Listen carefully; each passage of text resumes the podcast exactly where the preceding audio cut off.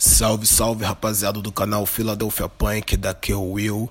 Estamos mais um podcast Devaneios de um Crente Perturbado. Então, prepara o seu café e vamos nessa.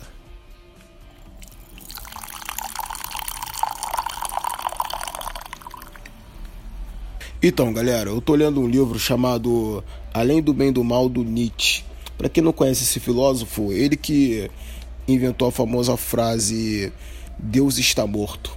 Sacou? Então, se você já assistiu aquele filme cristão Deus não está morto, né? E ficou emocionado, é um esse título é uma referência é, a esse filósofo, né? A gente tá um filme, na verdade, é um contraponto à ideia desse filósofo.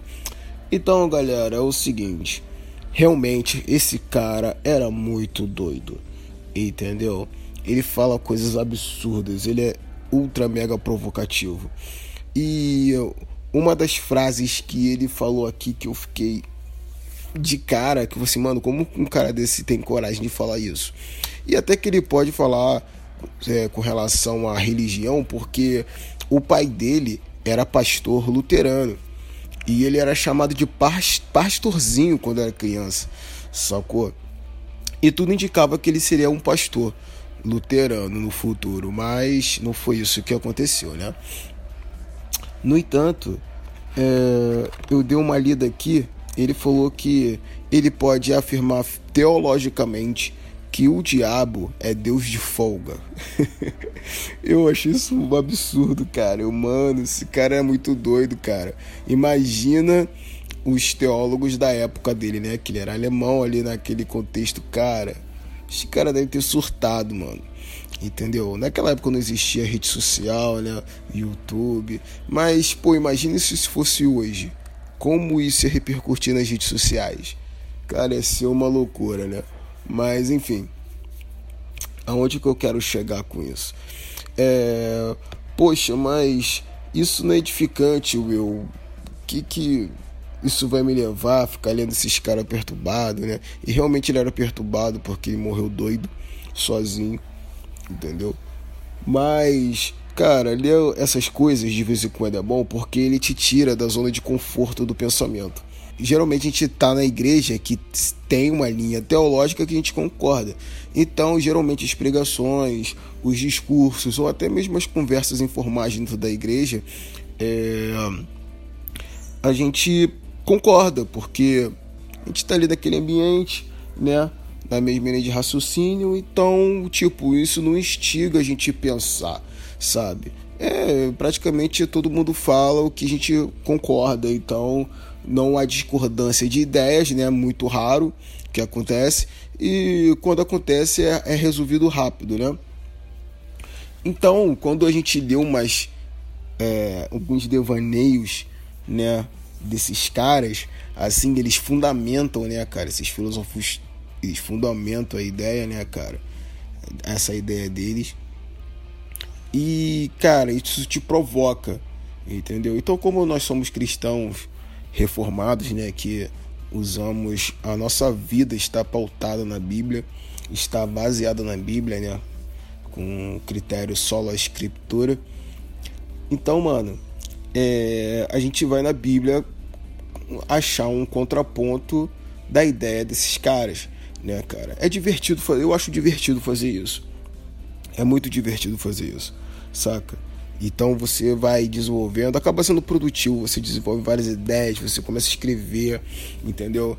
Pô, como o cara já morreu, então não tem como você discutir com o cara na rede social e nem explodir o nariz dele na pior das hipóteses, né, cara?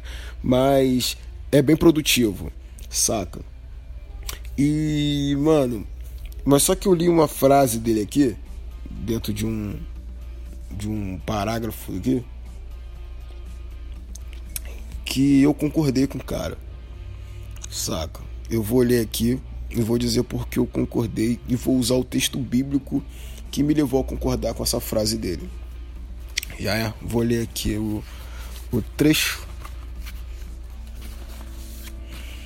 que fala o seguinte: O instinto de conservação ensina rapidamente a ser leviano, volúvel e falso.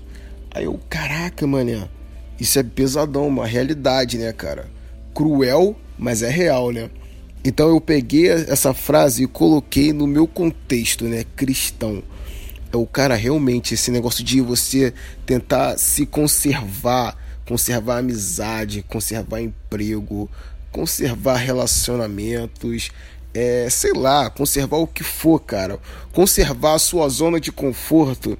Isso rapidamente vai te ensinar a ser leviano. Ser leviano é ser uma pessoa leve, tipo, levar tudo na leveza, não levar as coisas tão a sério assim, entendeu? Ser volúvel, volúvel é você mudar de direção fácil, entendeu? Você tá seguindo no caminho, mas para poder você chegar a certo ponto, você prefere mudar o caminho, né? Pegar um atalho para poder, mesmo que esse atalho seja, vamos dizer, inviável e nem tão certo, mas você quer chegar no objetivo, né? E falso, né? Falso não precisa definir o que é falso. Então, esse questionamento que eu fiz da minha vida cristã, da minha vida pessoal, da minha vida devocional com Deus, é, me levou para o texto de Marcos 9, 42 ao 48. Então, vou ler aqui para vocês. E quem fizer tropeçar a um destes pequeninos crentes, melhor que lhe fora que se lhe pendurasse ao pescoço uma grande pedra de moinho e fosse lançado no mar. E se tua mão te faz tropeçar, corta, pois é melhor entrares maneta na vida do que, tendo as duas mãos, ires para o inferno, para o fogo inextinguível, onde não lhes morre o verme, nem o fogo se apaga. E, se teu pé te faz tropeçar, corta-o e melhor entrares na vida aleijado do que tendo os dois pés, seres lançado no inferno, onde não lhes morre o verme e nem o fogo se apaga. E se um dos teus olhos é, te faz tropeçar, arranca-o. É melhor entrares no reino de Deus com um só dos, dos teus olhos do que tendo os dois, tendo os dois e seres lançado no inferno, onde é, não lhes morre o verme e nem o fogo se apaga. Nesse texto aqui, Jesus ressalta a importância e a seriedade da santidade, a ponto de ele falar de você arrancar o seu próprio olho e entrar cego no céu, entrar cego na eternidade, do que você entrar enxergando no inferno. Saca? Então, o que acontece? Nesse texto aqui, ele ressalta que a gente tem que levar a sério a vida com Deus, a vida em santidade. A gente releva muitas coisas, a gente faz vista grossa para muita coisa, a gente faz muito dois pesos e duas medidas para a maioria das coisas. Então vou começar do macro até chegar no micro. A igreja brasileira ela bate muito na questão de da ingestão de bebida alcoólica, né, cara? Então, se você tiver sentado no botequim você tem que tomar muito cuidado é, para mostrar para todo mundo o que, que você está bebendo. E tem que ser uma bebida diferente da cor da cerveja ou de qualquer coisa, ou você tem que estar tá com um copo do lado da embalagem do refrigerante para mostrar para todo mundo bem claro que é você, você está tomando refrigerante ou tomando água ou tomando qualquer outro de bebida que não seja cerveja ou ou outro tipo de bebida alcoólica. A gente tem que tomar muito cuidado com isso para não escandalizar o irmão e fazer o irmão pecar, certo? Então, e a gente sofre com isso, né, cara? A gente escuta nas igrejas as pessoas criticando as pessoas que bebem. A gente vê, né, cara, aquela briga, né, de séculos da igreja brasileira que o vinho da Bíblia, né, cara, não era vinho com álcool, era suco de uva, mas a gente não vai entrar nesse mérito, sacou? A gente não vai entrar nesse mérito se era suco de uva ou não. Só para deixar claro que não era suco de uva sem álcool, tá? Naquela época não existia geladeira, então as bebidas todas fermentavam e, pô, consequentemente, como a uva era mais comum, quando você fazia o suco de uva, esmagava com o pé, cara, dois dias depois ou três dias depois já estava fermentado, já estava com álcool. Mas a ideia do, do podcast hoje não é essa. Cara, os caras criticam muito. É porque no, no Brasil, só contextualizando aqui, no Brasil teve o Brasil sofreu muita influência com a questão da lei seca, né, que foi implantada nos Estados Unidos, né? Eles pegaram aquela filosofia e colocaram no Brasil, saca? E foi construindo uma cultura em cima dessa ideia da lei seca. Então, por isso que a gente tem essa discriminação com quem bebe álcool. Na realidade, você começa a pegar a moral civil, usa como lente para poder ler a Bíblia. Isso é muito perigoso e você pode fazer várias heresias com isso, saca? Então, aí na Bíblia fala para você é, não ingerir em excesso álcool, né, cara? Pô, aquela ladainha toda, né, parceiro? Aí o pessoal começa a, a querer bater e querer brigar e aquela loucura toda. Em contrapartida, e também tem lá na, em Galatas 5, né, da questão do o, as obras da carne e os frutos do espírito. Nas obras da carne, a bebedice está lá nas obras da carne. Só que lá em Gálatas 5, nas obras da carne também está a glutonaria. Então o que acontece, brother? A galera não bebe, mas come igual um desgraçado. Seja, cara, chega, a, chega ao ponto de falta de educação, cara. Parece que a pessoa não tem comida em casa. Chega a ser feio, é feio, cara. E eles e, e os crentes ainda não batem no peito assim: "Ah, o crente não bebe, mas come, brother". Pelo amor de Deus. Sabe? Isso é fazer vista grossa para uma vida séria do evangelho. Saca? Você está sendo leviano nessa parte.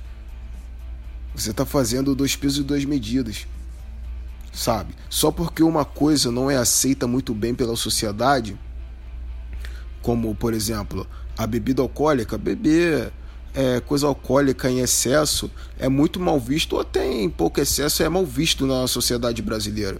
E, mas só que comer não, né, cara? Comer não é, não é feio para a sociedade. Muito pelo contrário, né? Então você pega uma situação, critica o cara, para você se sentir melhor e em, em, contrapartida você faz pior do que o cara. Às vezes o cara toma uma cerveja uma vez ou outra, não se embriaga e fica por isso mesmo. Você aí fica se entupindo de fast food. Cara, eu já cansei de participar de festa de igreja onde que as pessoas comiam tudo, velho. As pessoas não paravam até acabar a comida inteira, a, a comida toda. Entendeu? Não é fome, brother. Isso não é fome. E tá os caras tudo barrigudo lá, tudo gordo, com colesterol alto, entendeu? Tudo feio, com a glicose alta, todo mundo diabético e depois fica colocando a culpa no diabo. Não, mano, a culpa não é do diabo, não. A culpa é sua que você fica enchendo a pança de gordura saturada e açúcar.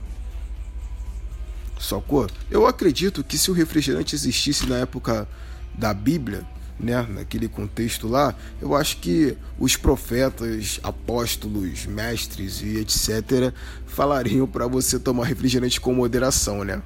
Porque o tanto de açúcar que tem ali, meu filho, não tá no gibi, né, como dizem. Mas, enfim, acho que é uma outra parada que as pessoas não se atentam. Um exemplo, fumar. Fumar não tem nenhuma passagem na Bíblia que fala de fumar. Só que a questão de fumar também é a mesma ideia do da bebida aqui no, no Brasil, né? A, o ponto de vista da sociedade para uns certos hábitos.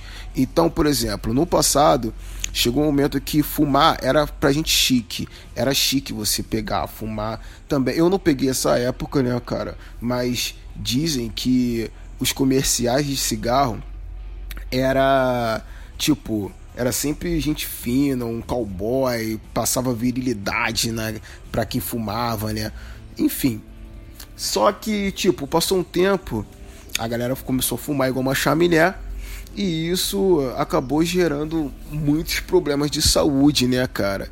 Por causa do cigarro. Então, o que aconteceu? Isso é gerou um peso nos cofres, nos cofres públicos. Por quê? Porque os pobres, coitados, fumavam aquele cigarro de péssima qualidade e, pô, destruiu o pulmão. Então, como a galera era pobre e não tinha condição de bancar um plano de saúde e tratar do seu pulmãozinho ferrado pelo cigarro, eles procuravam o SUS. E isso sobrecarregava os hospitais públicos e o governo não tinha dinheiro para poder pagar o tratamento para todo mundo. Então, qual é a solução que o, o governo adota? Vamos falar mal do cigarro. Então eles pegam, parece teoria da conspiração, né? Mas não é não, é, uma, é verdade, cara, é uma lógica. Então eles começaram a proibir propaganda de cigarro. Você pode ver que não tem propaganda de cigarro. Nos, nos próprios maços de cigarro eles colocam uma propaganda tipo alguém brocha ou um pulmão destruído, um feto destruído para poder colocar medo nas pessoas para poder parar de fumar, né? E você pode ver que hoje a geração de hoje é, tem uma repulsa por cigarro, né? Fala que fede, e fede mesmo, entendeu? Não dá tanta onda assim, né? É, não relaxa tanto assim. Então, se você conversar com os jovens de hoje, né? Com uma geração assim mais moderna, você pode ver que a galera tem uma repulsa com cigarro. A galera fuma maconha, mas tem repulsa por cigarro. Entendeu? É que as pessoas chamam isso de engenharia social, né, cara? Isso aí é um assunto para um outro pagode. Mas enfim. Pô, se você for parar para analisar, é, fumar não tem na Bíblia. Não fala que fumar é pecado. Não fala nada disso. Aí então qual é o argumento dos crentes? Né? Moldados pela engenharia engenharia social das fundações. É, fala que nosso corpo é templo do Espírito Santo e não podemos corrompê-lo. Concordo, mano. A gente tem que cuidar do nosso corpo. Em contrapartida, enquanto o cara não fuma e eles estão criticando os caras que fumam, eles estão se entupindo de açúcar. Você entendeu? Que faz muito mal para a saúde, muito, muito mal para a saúde. Tá se entupindo de fast food.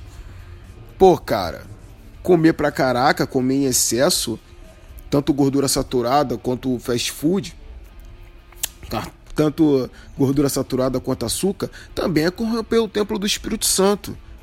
E um outro, em uma outra obra da carne lá que Galatas 5 ressalta é a questão da imoralidade, né, do pecado sexual. E mano, você já percebeu que nas igrejas quando alguém cai em pecado sexual, quando os irmãos lá se olham, né? Aí dá aquela vacilada gostosa, sabe? Faz cair na fornicação, né?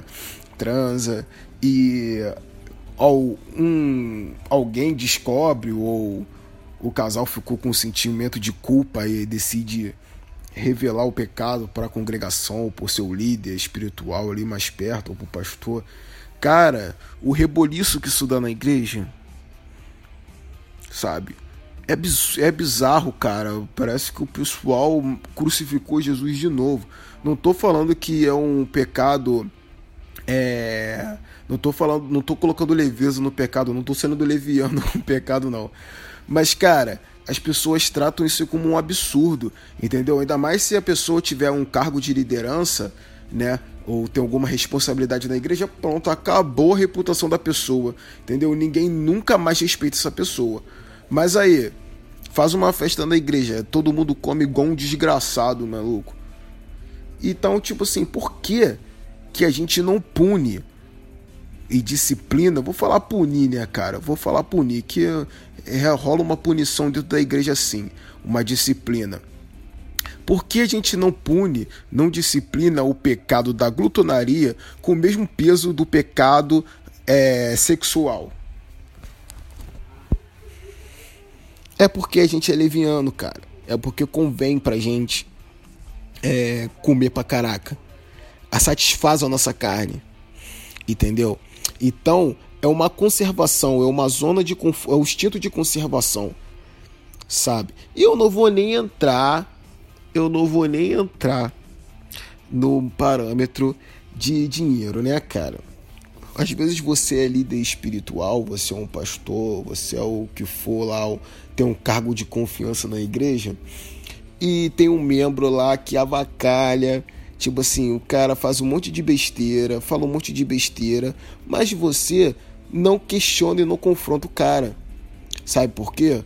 Porque o cara é rico, o cara te dá carona, o cara te empresta dinheiro, o cara te dá dinheiro, ou se você for um pastor, um cara é um, tem um dízimo alto, entendeu? Cara, eu vou, eu vou confessar uma coisa para vocês.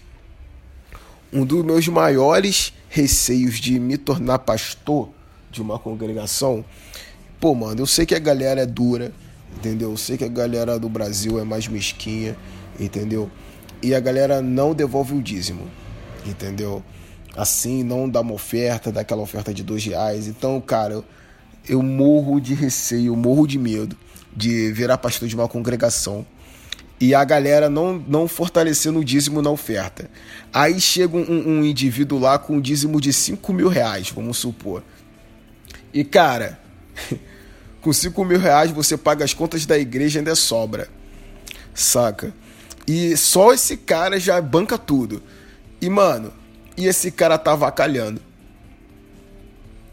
Entendeu? O meu maior receio é tipo assim, o cara de chegar com um cara cheio de dedo, entendeu? Não, não é para chegar cheio de dedo, não. É para falar que o cara tá errado, pronto e acabou. Entendeu? É por isso que eu sou a favor de, de, de. Tudo bem, cara. Eu respeito os pastores que. E eu acho certo também os pastores que trabalham de forma integral. Mas no meu caso, eu, pessoalmente, eu preferiria ter um emprego, mané. Porque se chegasse um, um espela-saco desse na minha igreja e quisesse pagar de gatão, eu falei assim, meu irmão, rala daqui com o seu dízimo, eu não preciso com o seu dinheiro. Quem sustenta essa obra aqui é, é Jesus. Ou você muda, ou você muda e, e, dá o dízimo, ou você pode eh, caçar seu rumo aí, entendeu? Ou você fica aí no banco, não precisa nem do seu dízimo. Senta aí no seu banco, entendeu? Assiste o culto e, e rala peito. É por isso que no meu caso eu preferiria ter um emprego e pastorear uma igreja. Porque aí eu não ia ter ficar cheio de dedo com ninguém. Você entendeu? O cara chegou lá, querendo dar o dízimo alto e querer pagar de, de, de sinistro lá na, na, congregação, querer avacalhar, querer mandar, comigo não ia ter meio termo não. Ou você, meu irmão, ou você baixa a bola, se submete à autoridade da, da igreja, ou você pode caçar seu rumo. Entendeu? Ou se você quiser não dar o dízimo, dar o dízimo em outro lugar, fique à vontade. Não temos crise, entendeu? Nada pessoal, não vou ficar triste com você, mas você não vai querer mandar com seu dinheiro aqui. Entendeu? No meu caso, eu faria isso. Entendeu? Se no caso eu virasse integral, eu pediria com todo o coração para Deus para eu não me dobrar diante disso. Por mais difícil que seja, por mais que eu esteja passando fome, eu não me dobrar, por mais que a igreja esteja endividada, eu não me dobrar diante dessa situação.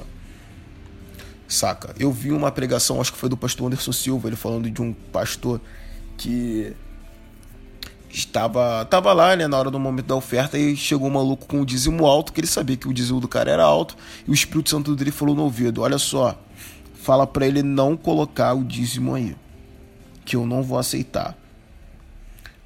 Vai trazer problema para a igreja". Aí o cara pegou, quando o cara foi jogar o envelopinho, falou que o dízimo do cara era muito alto. Quando foi jogar o envelopinho, o pastor falou assim: "Olha só, o Espírito Santo falou que não quer seu dinheiro falou para você se consertar e tal, tal, tal, tal, tal, tal, tal, tal.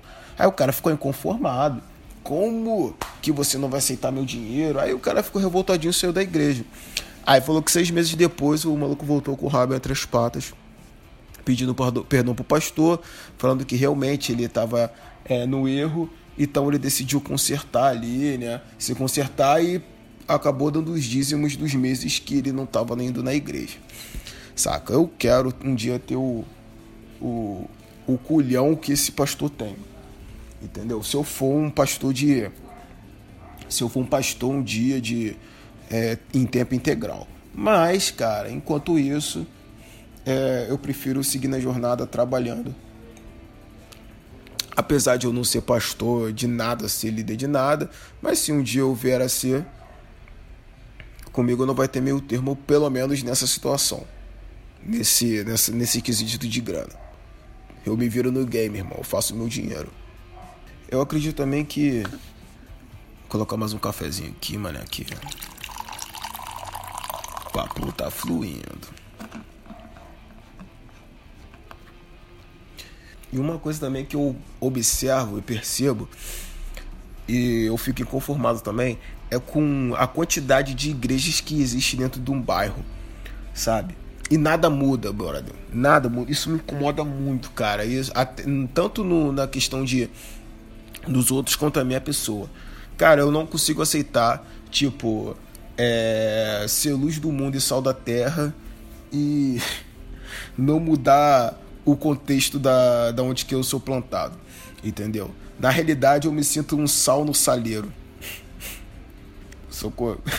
Nada muda, não tempera nada e vira pedra no final. Saca?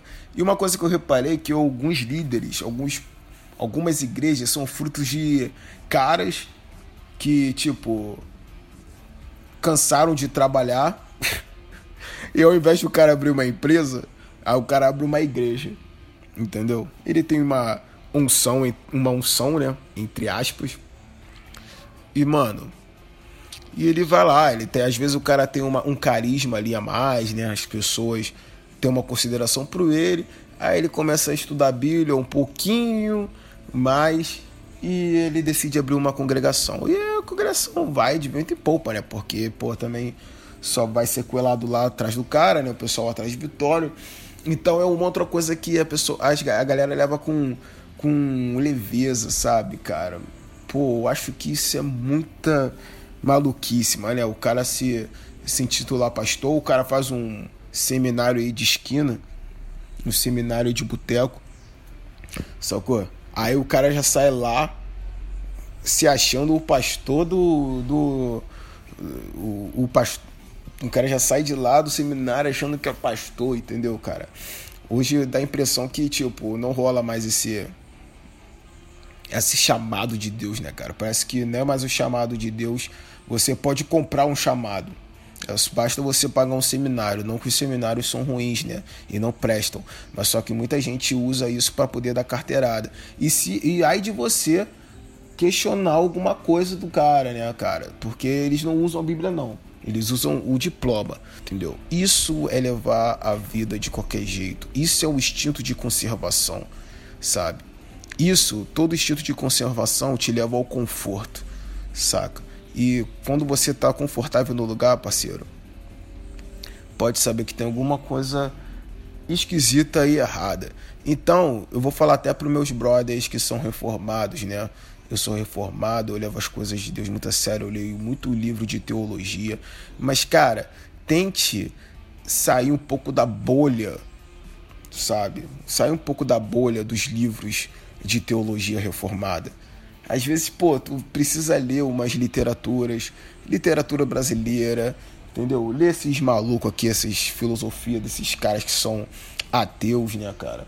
Na verdade, o Nietzsche não era ateu, né, cara? Eu acredito que ele acreditava mais em Deus do que muito pastor de hoje em dia, saca? É que ele era um cara provocador, ele, ele era do contra, ele gostava de ser do contra. Pelo que eu tô entendendo até agora que é isso, entendeu? Tenta é, estudar um pouco, conviver um pouco com pessoas que são do lado pentecostal. Se você é um pentecostal, pô, anda com um cara que é reformado, pô, troca uma ideia com ele, entendeu? Não fica julgando um ao outro na questão de, ah, esse aqui eu sou mais frio, ele é mais quente, vice-versa, cada um no seu canto. Não, mano.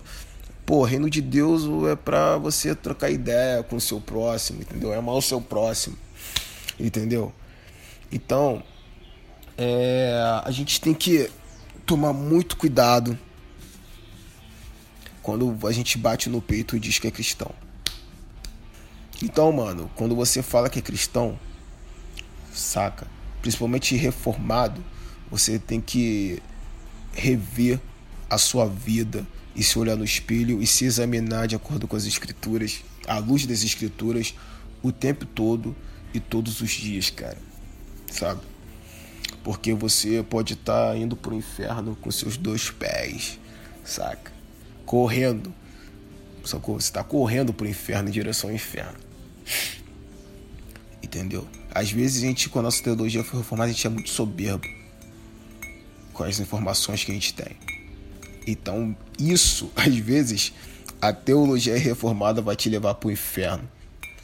Sempre lembrando que a teologia reformada é, é só uma ferramenta para você é, estudar a Bíblia e ter uma vida devota e piedosa.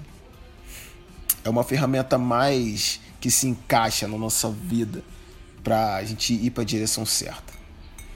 Saca? Ela não é a verdade suprema. A verdade suprema é a Bíblia, saca? Nunca se esqueça que todos os caras que escrevem livros de teologia reformada são homens, são seres humanos caídos, entendeu? Então é isso aí, rapaziada.